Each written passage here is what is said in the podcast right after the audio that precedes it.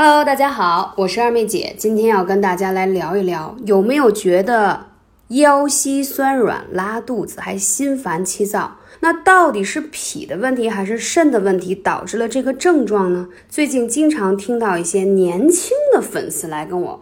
抱怨这个症状，那自己就会很纠结，到底是怎么回事呢？所谓的身体虚，就是身体的动力不足了。就像说呀，这个手电筒的电消耗差不多了，光亮呢也就越来越暗。这种暗放在身体上，相当于寒。常言道，虚必然有寒，就是说有寒的话，身体循环就会慢慢的变差。那么。腰膝酸软、拉肚子，还容易生气发火，其实是典型的脾肾阳虚。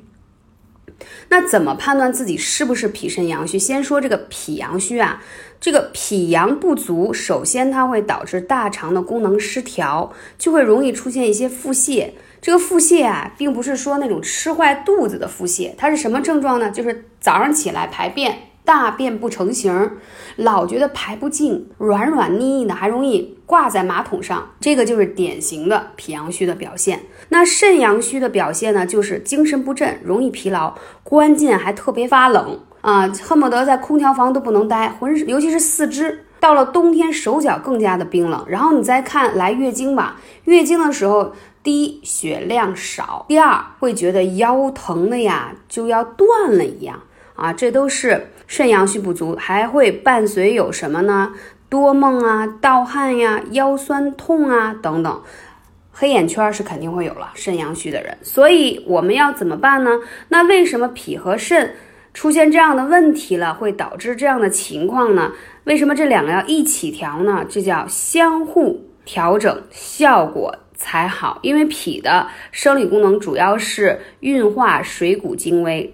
化生气血，那肾呢是固藏精气啊，主命门之火。那脾为这个肾为先天之本，脾为后天之本，对吧？所以你想相得益彰，哪个都不能缺失。而且呢，脾主运化水湿，那肾主水。那你想想，这两个如果都没有配合的好，就会导致什么呢？这个水呢上不来，该代谢出去的湿气又代谢不出去，人就属于特别累的湿气重的水肿状态。所以讲了这么多，那我们具体艾灸要怎么灸呢？第一个呢，我们说一下，如果你想把肾阳气补足呢，一定要找到后背的肾腧穴还有命门穴，这是我这么多年的实操过程当中发现最好的补肾的方法。效果非常好。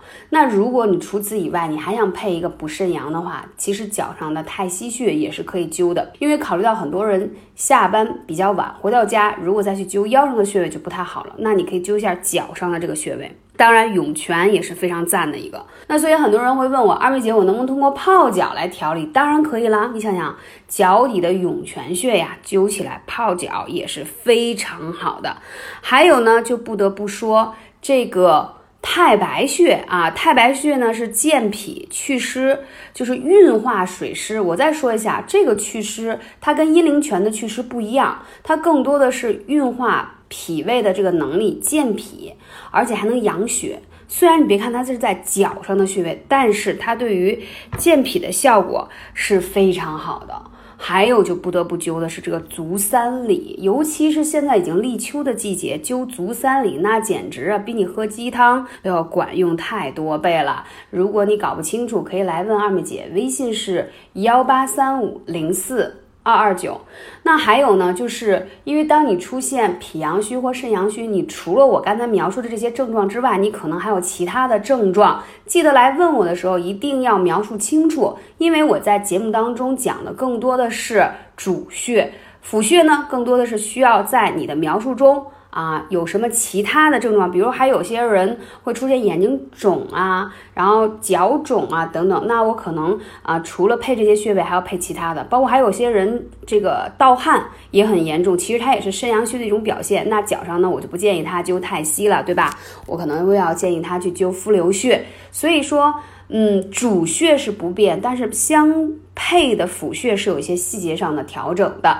啊，希望大家一直关注二妹姐的节目，那会持续给大家分享关于艾灸在调理方面的方法和效果。感谢你，我是二妹姐。如果今天大家听完节目有什么疑问，也可以来我的喜马拉雅的圈子里，你提问，我来回答哦。而且每天的圈子里都会分享很多二妹姐教的穴位的方法和视频，看上去会更加的直观，而且很多的养生小知识等你来关注哦。